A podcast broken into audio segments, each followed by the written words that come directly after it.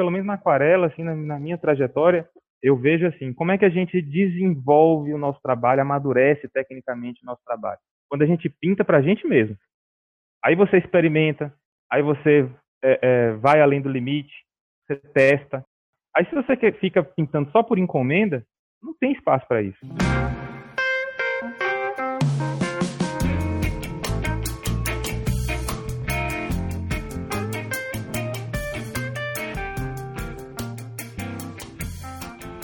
Muitas pessoas se dedicam ao desenho e à pintura com o objetivo de um dia se tornarem artistas em tempo integral. Mas muitas questões surgem durante o percurso. Meu nome é Emerson Ferrandini e eu ajudo artistas, compartilhando histórias de outros artistas que estão trilhando o mesmo caminho. Você está ouvindo o Arte Academia Podcast, um bate-papo sobre pintura e desenho acompanhado de histórias inspiradoras, contadas uma de cada vez.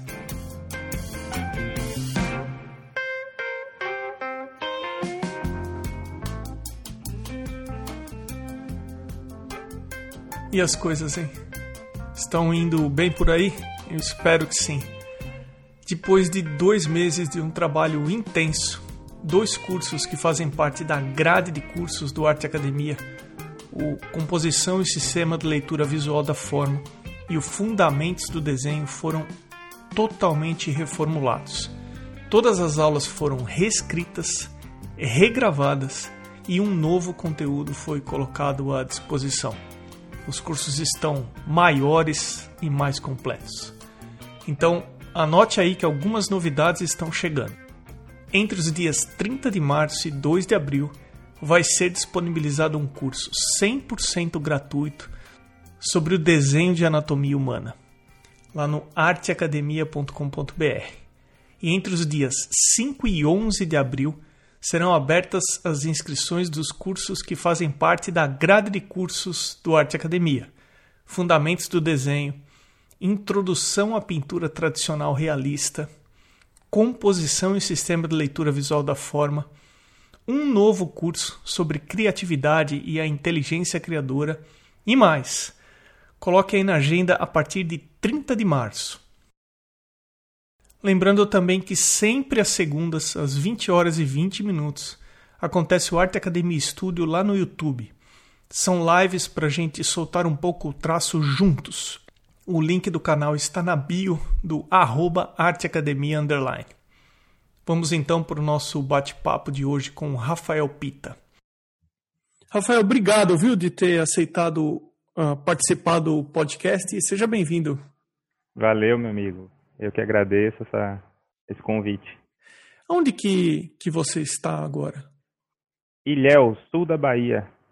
É um lugar interessante aqui. Tem, saíram algumas pessoas. Tem aqui o Jorge Amado, que é, é famoso na literatura. Tem um cara aqui, um ilustrador chamado Thiago Roisel, é daqui de Ilhéus. Ilhéus é tem uma cultura de cacau forte, não tem? Cacau, é. é. Ah, legal. Você pode começar compartilhando o que você estudou, como é que você se formou? Não, não fiz é, educação formal em artes. Eu não fiz. Eu, eu com 17 anos, eu saí daqui da Bahia e fui para São Paulo eu terminei o, o ensino médio, né? Não fiz faculdade. E aí eu fui é, para São Paulo porque eu queria estudar é, quadrinho, queria fazer HQ. E aí a minha mãe Deus me deu apoio e falou, vai lá então. E aí eu fui para São Paulo. Minha irmã estava morando em São Paulo. A minha mãe nessa época morava em na Espanha. E e ela me dava um suporte, né, financeiro, enfim, e eu fiquei lá com a minha irmã. E aí a gente ficou morando junto e eu estudando é, história em quadrinhos.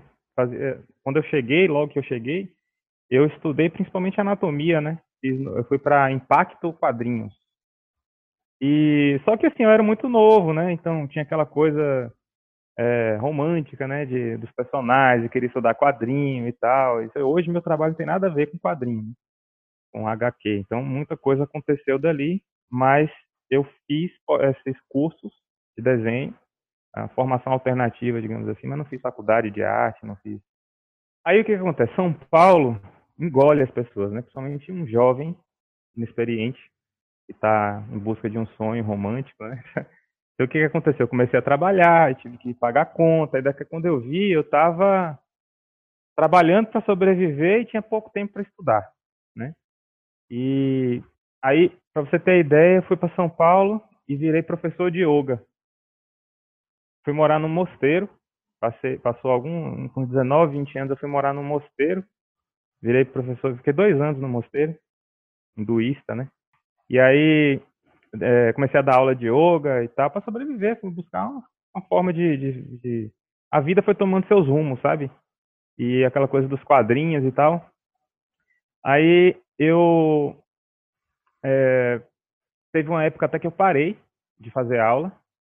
E aí eu falei, poxa, eu vim para São Paulo para para ser artista, né? Para estudar arte e tal. Pra... E estou em outra. Então o que, que eu vou fazer? Eu vou voltar para Bahia eu tenho que definir. Ou eu fico aqui e, e encontro uma forma de, de fazer o que eu vim fazer, ou eu volto para Bahia para fazer faculdade, fazer alguma, entrar no, no trilho, né?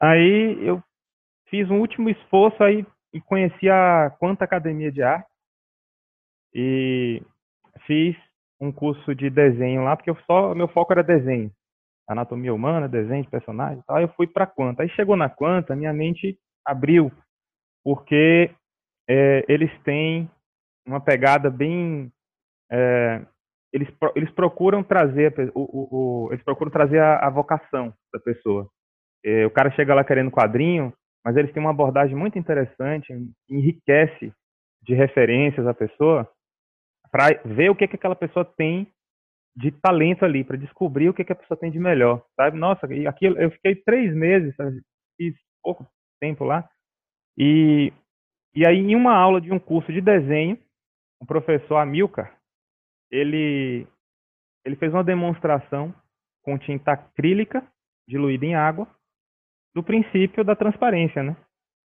No curso de desenho. Era uma aula que tinha dentro do curso de desenho. Aí ele pegou, fez uma Chun-Li do, do, do, videogame, né, do Street Fighter.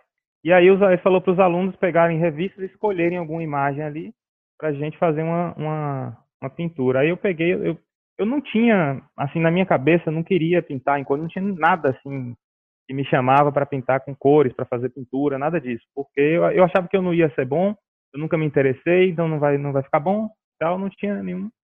Mas aí teve aquela aula e eu fiz. Aí eu fiz um, um retrato de um senhor, de um velhinho de cabelo branco. Ele foi mostrando as camadas, né? Faz primeira camada, segunda e tal. Cara, eu fiz. E ali eh, mudou uma coisa dentro de mim eu fiquei duas semanas tendo sonhos coloridos, assim. Eu ficava olhando para as coisas e via cores dentro das sombras, via as cores começaram a ficar mais vivas na minha, sabe? Aquilo mudou alguma coisa dentro. Então, aquela aula para mim direcionou toda a minha trajetória dentro da arte depois. E aí no Centro Cultural Vergueiro, eu eu fiz, eu participei ali, eu vi que tinha é, sessões gratuitas de modelo vivo. E aí eu peguei, comprei umas tintas acrílicas, não tinha conhecimento técnico de cores, nada disso, mas comprei assim azuis e um, um terra, um marrom, não lembro qual foi na época, mas assim, uns dois azuis e um marrom. Alguma coisa assim, tipo três tintas e uns pincéis bem simples. E aí eu ia para lá e comecei a, a exercitar, falei, cara, eu quero investigar isso aqui, aquilo ficou tão assim latente em mim, né, cores. E aí eu peguei e fui para lá e fiz e ficava fazendo exercício de modelo vivo. Era gratuito, o Centro Cultural, Vergueiro tinha aquelas sessões, ficavam os, a, a, os modelos posando e ficavam mesas em volta e vários artistas pintando, fazendo seus trabalhos. E tinha muito aquarelista, por causa do gestual da aquarela. É rápido, é aquela coisa, o material é simples, não tem solvente, aquela coisa, é água, né? E aí eu levei, fiz, e as pessoas olhavam, nossa, como você tem facilidade por causa do desenho, que eu tinha treinado muito anatomia. Então tinha um desenho gestual que saía no automático, fazia linhas assim e já preencher as massas com as cores, né? E aí o pessoal gostou e tal, e eu vim para Bahia com isso na mão e com a experiência que eu tive da, da Quanta de, de me ensinar a buscar referência, me ensinar a olhar a arte, me ensinou a ver a arte. Aquele pouco tempo que eu passei lá, aquilo ampliou a minha forma de enxergar a arte. E aí eu voltei para Bahia, cara, e aí eu comecei, aí eu fiquei, eu tava com 20 e poucos anos e assim, dava aula de yoga, mas sabe aquela tinha aquela pressão da vida e da família. O que, que você vai fazer? O que, que você vai ser? O que que... Aí eu fui fazer ciências sociais, fiz um curso de ciências sociais, porque eu, eu, em Ilhéus aqui tem universidade estadual e não tem belas artes, né? E eu pensei em ir para Salvador fazer, mas aí, como eu já tinha meio que perdido um pouco assim a, aquela aquele ímpeto ali do começo, ah, vou para São Paulo fazer, aí passou o tempo, fui fazer outras coisas e tal, fiquei naquela dúvida, não tive um não, não tive elementos para me encorajar e falar, não, vai aqui e faz e tal. Aí fui, ah, vou fazer ciências sociais, seguir uma carreira acadêmica, porque sempre gostei de, de humanas, né? E sempre gostei de ler e tal, e fui fiz ciências sociais. Formei com ênfase em antropologia, fiz um TCC legal, fiz pesquisa. Aí meu tava em, já assim, é, é, bem é, é, mergulhado dentro da antropologia. Aí a faculdade entrou em greve e aí eu fiquei assim, sem, sem, sem ter o que fazer, né? Aí eu tava estressado pra caramba, tava é, assim, é, eu achava que era por causa da quantidade de coisas que eu tinha que fazer na universidade, né? Tava muito estressado, mal-humorado. Vivia sozinho, solteiro, jovem, tinha um apartamento. Aí entrou em greve faculdade. Aí eu peguei as tintas e aí fiquei um mês pintando aquarela. Cara, de novo aqui veio aquela coisa de ver cores e eu fiquei leve, fiquei bem. Eu falei, mano, não tem como, tem que, tem que ser por aqui, não tem, não tem outro, sabe? Aí eu vi que eu tenho necessidade de, de fazer arte. É uma necessidade minha, entendeu? E aí, cara, quando eu peguei isso de novo para fazer, aí eu não fui pro desenho, fui para aquarela porque tinha aquela semente plantada lá, entendeu? Então, quando eu reativei a arte, veio a aquarela. Eu não, não vinha mais quadrinho, não, eu, já, eu já não procurava mais quadrinho é, para quando eu entrava em rede social para seguir artistas. Eu, eu, seguia também, mas eu comecei a, a procurar ilustradores.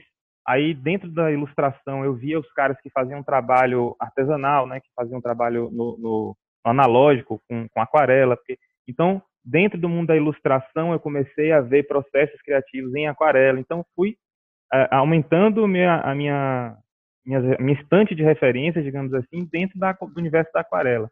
E aí eu peguei comecei a pintar umas paisagens e tal. E aí, aquilo ali foi que é, é, direcionou, entendeu? Aquela aulinha de aquarela lá no curso de desenho foi que me, me, me aquilo acendeu em mim uma coisa assim, conectou com a aquarela e aí quando eu resgatei a arte, veio pela, por esse caminho aí, da aquarela, entendeu? Ah, e hoje em dia, como que está formatado o seu trabalho? Tem, tem uma, uma, uma, coisa na minha trajetória também que é o seguinte, como eu, eu moro aqui em Ilhéus, cidade do sul da Bahia, né, interior da Bahia, é, na época em que isso aconteceu, a gente ainda não tinha internet como é hoje, a gente ainda não tinha, a informação não era tão é, tão fácil de encontrar como é hoje. Então, assim, eu aqui era um cara que sabia pintar aqui. Então, o que, que aconteceu? Eu virei professor. Eu sabia pouco, mas eu dava aula do que eu sabia. E aí eu foquei muito nisso, em ensinar. Então, eu fui na, na, na prefeitura, na Secretaria de Cultura, é, vi que tinha um espaço cultural aqui e tal. Falei, ah, vou pegar esse espaço aqui e vou dar aula aqui. Né? Eu, tinha, eu concluí o curso de Ciências Sociais, isso me deu uma capacidade de escrever projeto, de, de é, enfim, de ter um senso administrativo, de encontrar caminhos formais para poder me comunicar com entidades e tal. Aí eu cheguei lá e encontrei um, um espaço na Secretaria de Cultura para fazer, através de uma linha que eles tinham lá de investimento em cultura e tal, e virei professor de arte aqui da minha cidade. Ah, numa cidade do lado de Ilhéus até. Eu morava aqui, eu morava em Itabuna. E aí eu fiz um tempo e fiquei dando aula de arte lá para a comunidade, para as pessoas e tal. E era, é, é, assim, bem simples, né? Poucos recursos, mas aquilo ali me permitiu aprofundar o, o, como autodidata o meu estudo pessoal, né? Então, aprimorei e tal. Mas eu estou falando isso das aulas porque para você entender que desde o início o meu foco era ensinar. O pouco que eu sabia eu ensinava. E aí eu vim melhorando, melhorando, melhorando, melhorando, melhorando. E é, comecei a negociar o meu trabalho, mas de uma forma inusual.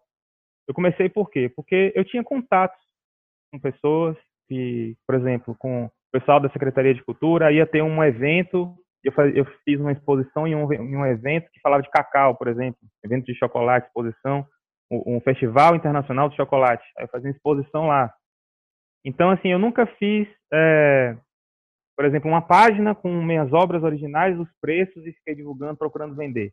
Meu trabalho foi acontecendo a partir dos contatos que eu tenho, que eu da, das minhas relações locais, e isso foi se ampliando, entendeu? Então, assim, eu vendia originais, mas também coloquei, tenho estampados é, pinturas minhas que se transformaram em ilustrações de capas de, é, é, de embalagem de chocolate, de, de, empresas daqui. Então, assim, meu nome aconteceu aqui, foi aumentando aqui e tal, com, esse network, com esse contato, né? E então, mas dentro dessa esfera aqui regional, né? Mas sempre dando aula, sempre dando aula, aula particular, montando curso de turma de desenho, turma de aquarela, sempre dando aula e é, eu, eu tenho isso é, é, bem equalizado dentro de mim. Eu gosto de fazer boas pinturas, mas eu adoro desenvolver boas explicações. Eu adoro encontrar soluções para dar para as pessoas o que elas querem, passando pelo que elas precisam encontrar fórmulas de fazer com que a disciplina seja prazerosa para ela chegar no resultado que ela quer. Eu também gosto muito disso. Eu adoro isso, cara.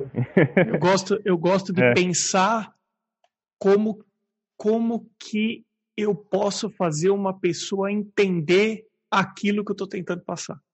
Isso, isso me realiza muito. É, entendeu? também. A gente tem isso em comum. Muito. E assim, é. se eu pegar a parte comercial da coisa, com as suas ilustrações e todos os desdobramentos que o teu trabalho já teve, e as aulas, você consegue dividir mais ou menos em uma porcentagem quanto você se dedica hoje em dia para as aulas e quanto as ilustrações tomam do seu tempo? Ó, ilustração não é uma frente assim, foi, aconteceram, né? Propostas e tem uma editora aqui que eu conheço o dono da editora. A nível regional é uma coisa tudo muito próximo. Você conhece o dono da editora e tal, sabe? Então, assim, aconteceram convites e eu ilustrei, mas eu não digo que, que eu tenho um portfólio maduro de ilustração para apresentar, não. É uma coisa que aconteceu, né? Então, assim, o que, que eu faço? Eu negocio arte dessa forma que eu te falei, a partir dos meus contatos. Então, assim, eu ganho dinheiro assim, vendendo, por exemplo, tem um hotel aqui que um hotel enorme aqui e tal, que eu, que, é, através de um, desse contato com arquitetos e tal, eu fechei um, um, um contrato da gente colocar três impressões de aquarelas minhas em mais de 100 apartamentos. Então, é um trabalho grande. Eu vou procurar terceirizar a impressão e tal, não sei o que e tal. Então, eu sobrevivo assim com essas entradas de, desse tipo de negociação, mas também o, a, a aula é, é, é, meio que um fixo, sabe? a aula ela, ela te dá uma coisa fixa, entendeu? Então, é, as duas coisas, eu não sei dizer assim quanto foi mais do que o outro. É, é tipo assim, a aula é um fixo e essas outras atuações, elas vêm, vêm de vez em quando dar um boom, assim que nem esse do, do hotel e de, um, de uma exposição, enfim. É, eu, eu, eu dividiria assim, a arte é uma coisa fixa e a negociação de originais, impressões e tal, é, esporádica e às vezes dá mais retorno, só que é pontual. Agora, onde é que você encontra mais dificuldade hoje em dia? Seja material artístico, seja comercialmente, seja o tema que você escolhe para pintar. Onde que está a tua dificuldade hoje em dia que você tem que despender uma energia maior? Eu vou dividir a resposta em dois setores, então. Um da questão administrativa e outro da questão do meu processo é, técnico, pessoal, de, né? Eu acho que dá para dividir entre esses dois setores aí. Então, a primeira coisa é gestão de tempo. Por exemplo, hoje eu, eu há pouco tempo, há um pouco mais de um mês, eu lancei meu primeiro curso online. Eu estou trabalhando nesse projeto tem dois anos. E tem, tem algum tempo que eu não pinto nenhum quadro, porque é só questão administrativa e tal, e resolve aqui o anúncio que tem que fazer, e é, muita coisa administrativa. Aí dá suporte para os alunos e coisa toda. E como, como você falou, a gente não tem um trabalho é, regulamentado, a gente não tem um parâmetro de como é essa profissão, você não tem um treinamento, você não fez uma faculdade para. Não tem nada disso, você tem que criar a sua estrutura comercial, administrativa, gestão de tempo. Então, o meu escritório é do lado da minha casa. Se eu não tiver uma organização, eu fico aqui assistindo Netflix e vou trabalhar em casa. Você entendeu? Então, assim, é, é, tem que ter uma gestão. E como é que eu resolvo isso? Eu, eu não fui treinado para ser organizado. Então, como é que eu resolvo isso? É, tem um, um, um cara que, que eu sigo que ele fala o seguinte: quando você está precisando de uma solução e você não sabe qual é essa solução, você tem que se perguntar como, tem que se perguntar quem, quem pode te dar um, uma, uma força aí para você encontrar essa solução. Então você resolve essas coisas muito com parceria, sabe? Então assim a minha irmã ela é, é design de interiores. O que, que eu faço? Parte comercial, alguém quer fazer encomenda para mim, quer fazer impressão, agora é tudo com ela. Ela gerencia, organiza essa parte comercial para mim. E a gente, aí ela trabalha com percentual, com, enfim, a gente tem o nosso nosso acordo aqui. É, a parte do curso online, eu fiz uma parceria com uma empresa de cursos online. Então, assim, eu resolvo isso com parcerias. Como é que eu administro é, a, a, a, os setores aqui da minha atuação dentro da arte? É com parcerias. Uma pessoa resolve uma coisa, outra pessoa resolve outra, e a gente reparte que a gente ganha, entendeu? Então, isso é, é uma solução, cara. Fazer tudo sozinho, porque o artista, eu pelo menos vejo, assim, com, na minha vida de muitas ah, pessoas que eu conheço, o artista não é só artista. Para ele sobreviver disso, viver disso, ele não pode ser só artista. Então, se você não tem as habilidades necessárias para complementar a sua atuação dentro do mercado, tem que ter parceiros. Né? Essa, pelo menos, é uma solução que funciona para mim. Esse é, é, o primeiro nível né, da resposta no sentido administrativo e tal. E, assim, dentro da questão técnica, um, um, uma, grande, uma grande tensão que eu acho que todo mundo compartilha é, é a, o quanto você consegue dedicar do, do seu trabalho, do seu processo para a produção autoral e a produção comercial, de encomenda e tal, né? Isso é, é, é um problema bom, eu diria assim, porque se está tendo uma demanda comercial, é uma coisa boa, né?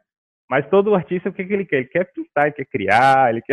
É uma coisa assim, eu quero, eu quero pegar meu cavalete, levar para praia, pintar uma paisagem, tem aquela coisa, né?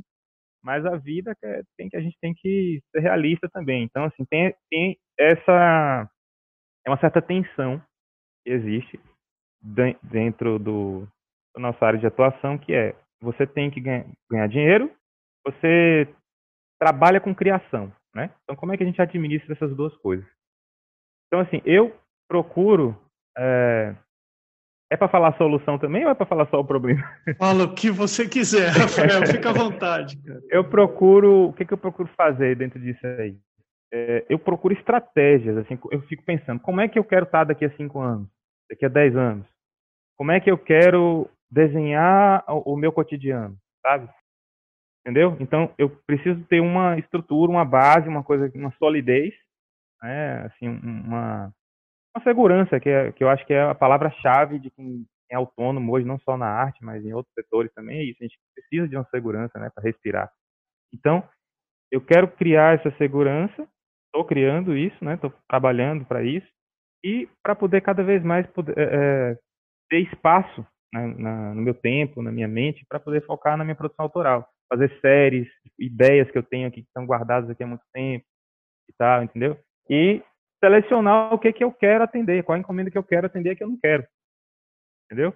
Porque durante muito tempo eu tive que ficar atendendo encomenda. Aí o que que acontece? Eu trabalho em Gessa. Você vai fazer ah, o retrato de família. Eu, para fazer retrato de família, eu não vou gastar horas e horas estudando o traço do rosto daquelas três pessoas para fazer. Eu vou lá e decalco, velho. Entendeu? Eu pego, faço o decalque do rosto e porque eu, aí eu a, a, expressão da tinta, da cor na aquarela é, é, é, a criatividade, né? Mas eu vou ficar perdendo tempo para aquilo, eu vou decalco, entendeu? Para fazer rápido, para passar por aquele vir outro. Então, o que que acontece? Isso vai engessando seu traço.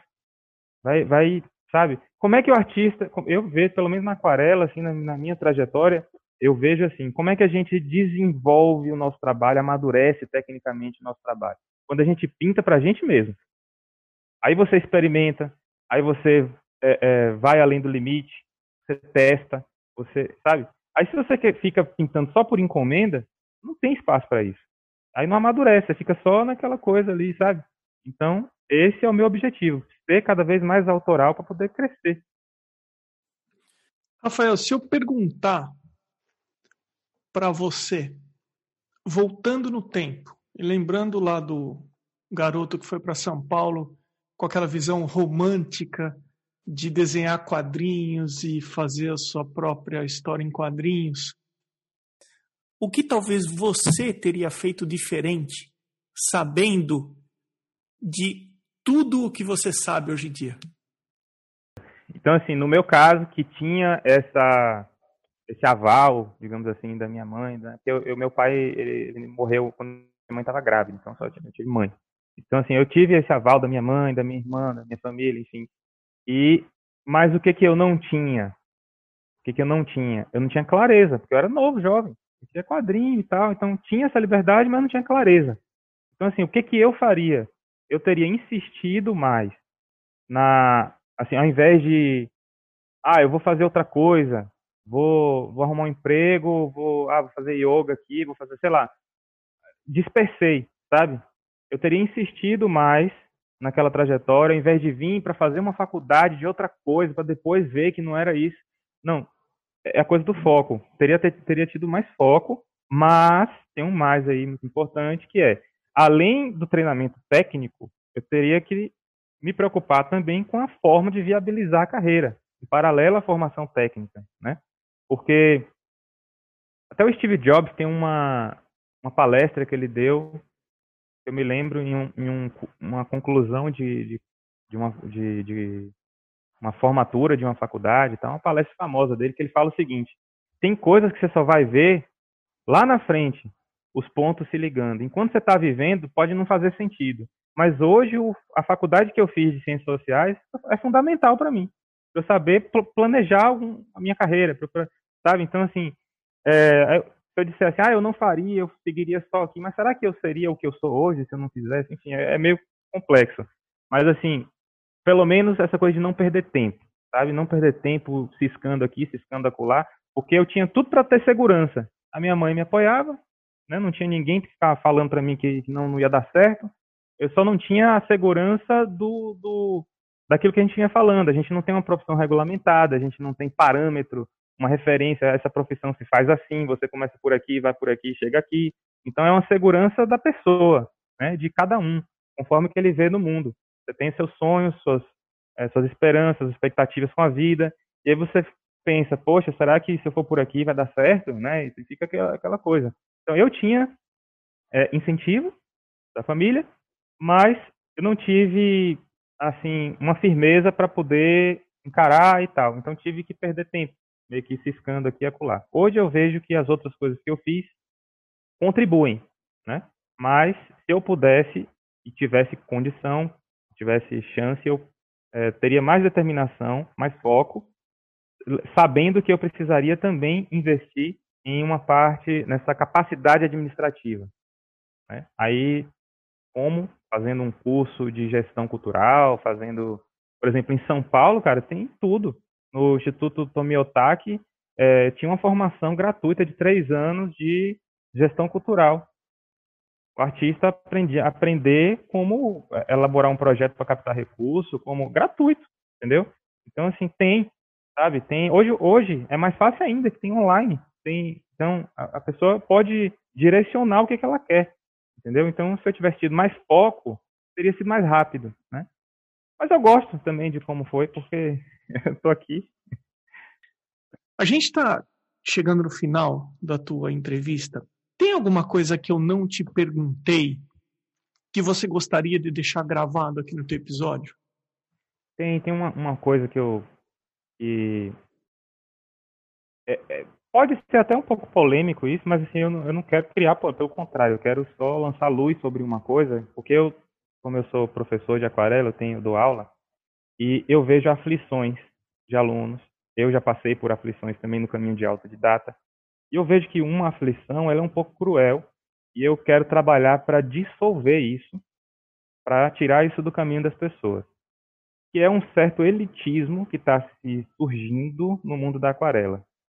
Talvez por causa do preço dos materiais, porque a gente paga impostos altos, mas algumas pessoas que que são pessoas que vêm também de, de que vêm do é, por exemplo pessoas que tinham grana antes resolvem fazer aquarela se encantam e vão tem mais acesso mais facilidade com grana enfim. Aí essas pessoas aí você vê assim um aquarelista né e tal o cara com uma mala de couro um sobretudo não sei tem tem outros que são mais despojados mas você vê muito isso entendeu? Assim parece que está ostentando aquela coisa ali. Isso, a gente precisa ter cuidado com isso, porque eu vejo alunos, pessoas, assim, meio acuadas, assim, sabe? Ai, será que eu posso pintar aquarela? Entendeu? Parece que é uma coisa que é só de uma casta, assim, de, de gente que tem dinheiro, que tem acesso a um negócio aristocrático. Isso não. Eu não sei se em outros lugares do mundo é assim, nos Estados Unidos talvez não, porque o acesso a materiais aí é, é muito mais fácil, é muito barato, né? Você compra é, material de qualidade por um preço mais acessível, enfim. Mas é uma coisa que eu percebo aqui que eu vejo alunos aflitos, e até eu também já passei por isso, é intimidado porque a aquarela é uma coisa é, elitizada, entendeu? E não é, cara. Se tem material caro, por exemplo, eu no meu curso eu falo assim, olha, pessoal, é, é comum você ver que você tem que comprar papel 100% algodão, excelente, porque senão você não vai pintar bem. Aquarela profissional é assim. Não, não vai adiantar o principal da aquarela não é o papel. O principal da aquarela é você. Porque se o papel não tiver você, o papel não é nada. Tá? Então, assim, o que, que você tem que ter? Você tem que ter é, conforto, você tem que estar confortável para usar o seu material a seu favor. Você não pode ser refém do seu material. Você não pode ficar achando que o papel é maior que você, ou, enfim. Você não pode assim pensar, ah, só vou, eu só vou pintar bem se eu tiver o pincel que aquele cara ali tem. Porque, poxa, na aquarela você tem que ter essas coisas. Isso, eu não sei se eu estou sendo claro, mas isso está na mente de, das pessoas, entendeu? Que precisam ter. Então, assim, eu, por exemplo, falando de mim, é, é, nessa trajetória que eu te expliquei, um cara, um menino novo, tal, procurando um espaço na vida. Eu aprendi a pintar aquarela em papel 200 gramas com um pincel, é, é, pincelzinho barato, de, de sintético. Eu aprendi a pintar assim. É claro que com papel de algodão você tem outra mas assim, a trajetória está aberta para todos, cara. Está aberta para todos. A gente tem que vender arte para quem tem dinheiro para comprar. Isso é óbvio. Você tem que saber como se comunicar com a galera que tem grana, porque você está vendendo para essa galera. Mas todo mundo, qualquer pessoa pode ser aquarelista. Não é porque você não tem dinheiro hoje, não é porque você não tem acesso ao melhor material que você não pode. Ah, está fechado para você, que você. Não, cara. Entendeu? Eu vejo as pessoas sentindo isso, sabe? Eu vejo, estou falando isso que eu vejo. Algumas pessoas sentindo isso. E eu também já senti um pouco. Eu vou te falar minha opinião. Eu acho que não é uma coisa pontual da aquarela. Eu acho que isso é uma coisa do ser humano. É, tem ser humano que ele precisa elitizar, seja lá o que ele estiver fazendo. Se ele estiver aprendendo aquarela e ele tiver essa necessidade de usar aquarela para ostentar, ele vai usar aquarela. Se ele estiver aprendendo óleo, ele vai comprar a marca mais cara que existe para ostentar usando óleo. Se ele for trabalhar com graf, lápis grafite, ele vai arrumar uma maneira de ostentar com lápis grafite. Eu acho que isso é do ser humano e sim, existe sim. Uhum que, que faz a pessoa desenvolver? Testar. É, estudo sistematicamente, fazendo, repetindo às vezes o mesmo processo várias vezes. Para isso, você precisa ter material. Você precisa gastar papel para teste, para fazer uma mesma coisa mais de uma vez, como um processo de estudo, de investigação. E se a pessoa tiver travamento com o material, isso não acontece. Então, é, é, parece bobagem, parece que a gente está falando uma coisa no lugar comum aqui, né? Ah, material e tal. Mas, cara, isso é fundamental fundamental. Se uma pessoa não tiver isso bem resolvido, isso pode determinar se ela vai ser um aquarelista ou não, simplesmente. Por causa da relação dela com o material. Entendeu?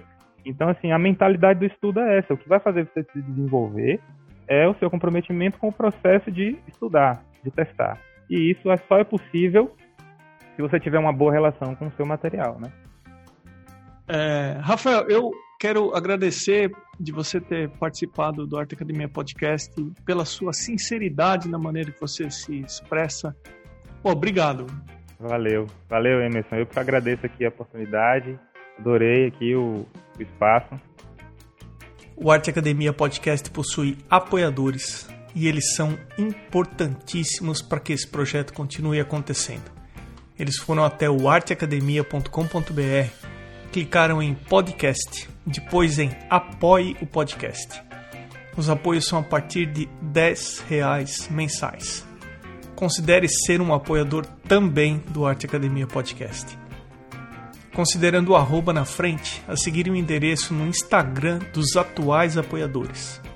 Irmigard underline desenha, Pellegrini Ivana, Fabiano Araújo Artist, Mônica Mendes Artista, Barbizon Atelier, Sérgio underline Fuentes underline Ilustra, Rogers.artist, Duarte underline Vaz underline, Mário Sérgio Freitas, Amanda underline Novaes underline Arts, Patrícia underline PV, A.casa.a1, Janaína Ângelo.arte, Arte Gravura, Mari.delmonte, Eliseu Gringo Álvares, Beatriz underline Lima underline Arts, msouto.arte e Vinícius Mendes Arte. Você pode também ser um apoiador anônimo e eu agradeço aos que optaram por apoiar dessa forma. Eu sou o Emerson Ferrandini, obrigado pela companhia e até o próximo episódio do Arte Academia Podcast.